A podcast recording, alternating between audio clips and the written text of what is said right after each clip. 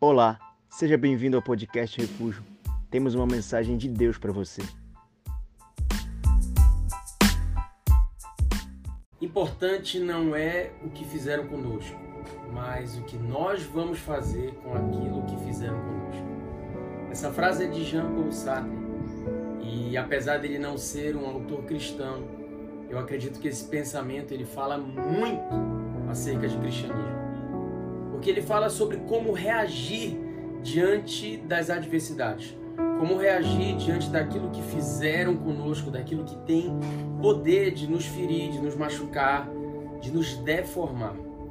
Eu acredito que cristianismo é isso, não é a capacidade para vencer sempre, mas a capacidade para reagir diante daquilo que deu errado.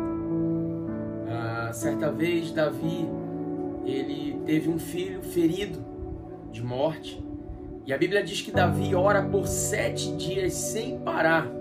Ele entra na presença de Deus, ele jejua, ele busca o Senhor, pedindo pela restauração da saúde desse filho. E esse filho vem a morrer. E isso está lá em segundo livro de Samuel, capítulo de número 12. E o verso 20 é interessante porque ele mostra a reação de Davi diante da perda do filho. A Bíblia diz que Davi se levanta de terra, se levanta da terra, se lava, se unge, muda de roupas e entra na casa do Senhor para adorar. Ah, essa sequência de atos praticados por Davi diante da morte do seu filho me ensina muito sobre como a gente deve reagir quando algo dá errado. Davi me mostra que a vida precisa continuar, apesar daquilo que não saiu da forma como a gente queria.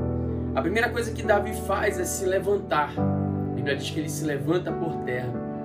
E eu acredito que nós não fomos criados por Deus para vivermos caídos. Nós fomos criados para estarmos de pé, apesar das adversidades, por maior que seja a dor que a gente possa sentir. Então Davi ele se levanta, mas Davi ele se lava. A purificação em Israel era um, era um ritual, né? simbolizava que você não queria permanecer com nenhum tipo de impureza na sua vida, no seu coração. Então Davi se lava. Davi faz uma outra coisa, ele muda as suas vestes. Também as vestes em Israel, elas simbolizavam estado de espírito, como nós, como o ser humano se encontrava. Então Davi ele troca aquela veste de, de dor, de luto, de tristeza, de lamento, e ele troca a sua veste por uma veste de alegria. E terminando esse versículo, ele diz que Davi entra na casa do Senhor para adorá-lo. Adorar pelo que, Davi? Davi vai adorar a Deus pelo filho que morreu. E é por isso que esse homem ele é conhecido como o homem que foi segundo o coração de Deus, porque é preciso a gente ter muita fé para viver o milagre. Mas eu acredito que é preciso ter uma fé ainda maior para quando o milagre não vem e a gente precisa continuar a vida. Davi me ensina que a vida precisa continuar. A vida segue, apesar dos pesares, apesar daquilo que aconteceu.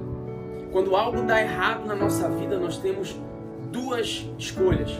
A gente pode se vitimizar, a gente pode ficar a vida inteira se lamentando, a gente pode permitir que a dor seja um chapéu sombreiro sobre nós e caminhar debaixo dessa sombra, debaixo dessa culpa, debaixo dessa dor. Ou a gente pode decidir levantar, se purificar, trocar as nossas vestes e seguir em frente e adorar a Deus, inclusive por aquilo que deu errado na nossa vida. Abacuque nos dá uma lição muito importante sobre isso, porque ele começa o seu livro no capítulo 1 questionando a Deus por muitas coisas. E ele chega a dizer assim: Senhor, até quando nós clamaremos sem que o Senhor nos responda? Até quando clamaremos e viveremos essa violência toda e o Senhor vai ficar inerte? E ao longo da sua vida, Abacuque vive experiências incríveis com Deus em meio à dor. E no capítulo 3, lá no finalzinho, versos 17, 18, Abacuque faz uma afirmativa que nós conhecemos muito bem. Ele diz assim: ainda que a figueira não floresça, ainda que a vide minta sobre o seu produto, ainda que a oliveira não dê nada, ainda que os meus rebanhos estejam esvaziados de gado. Todavia, eu me alegrarei e exultarei no Senhor, o Deus da minha criação. A vida continua, apesar daquilo que deu errado, apesar do plano que falhou, apesar da empresa que não deu certo, apesar do casamento que, a despeito dos teus esforços, findou, apesar da pessoa querida que foi embora, do filho que morreu, do pai que está doente, a vida precisa continuar.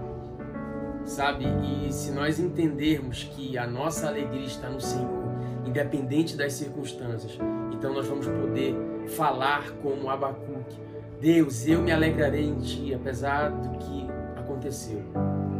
Não é o que acontece conosco, mas é o que nós fazemos com isso, o que acontece conosco. É isso que determina quem você é. É isso que determina se você está em Cristo ou não.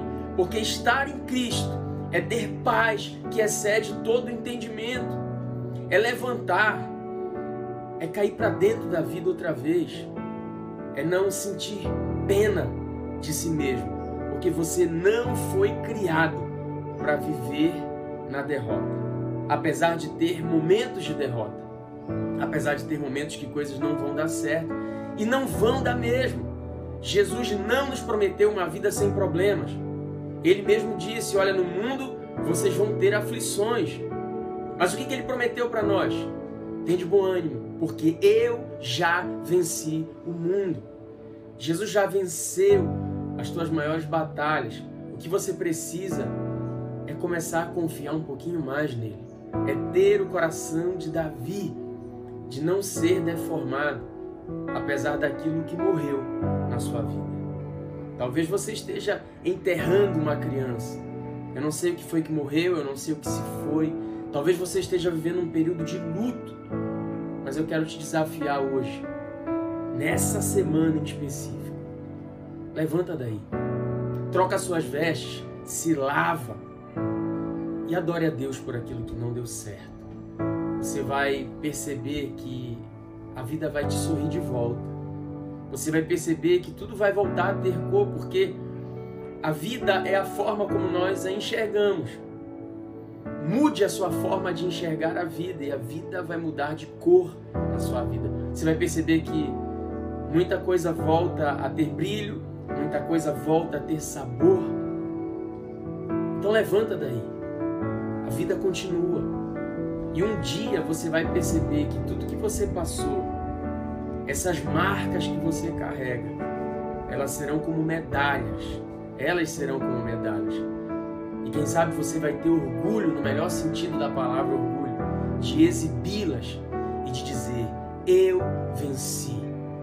E quem sabe, como Jó, você vai poder dizer, como ele fala lá no capítulo 42, último capítulo do seu livro: Senhor, um dia eu te conhecia de ouvir falar, hoje, hoje os meus olhos podem te ver. Deus te abençoe. Levanta daí. A vida continua. Que você possa aprender a adorar a Deus, apesar daquilo que deu errado.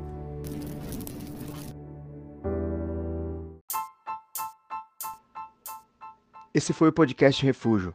Esperamos que tenha te abençoado. Para mais informações sobre nosso ministério, acesse nossas redes sociais.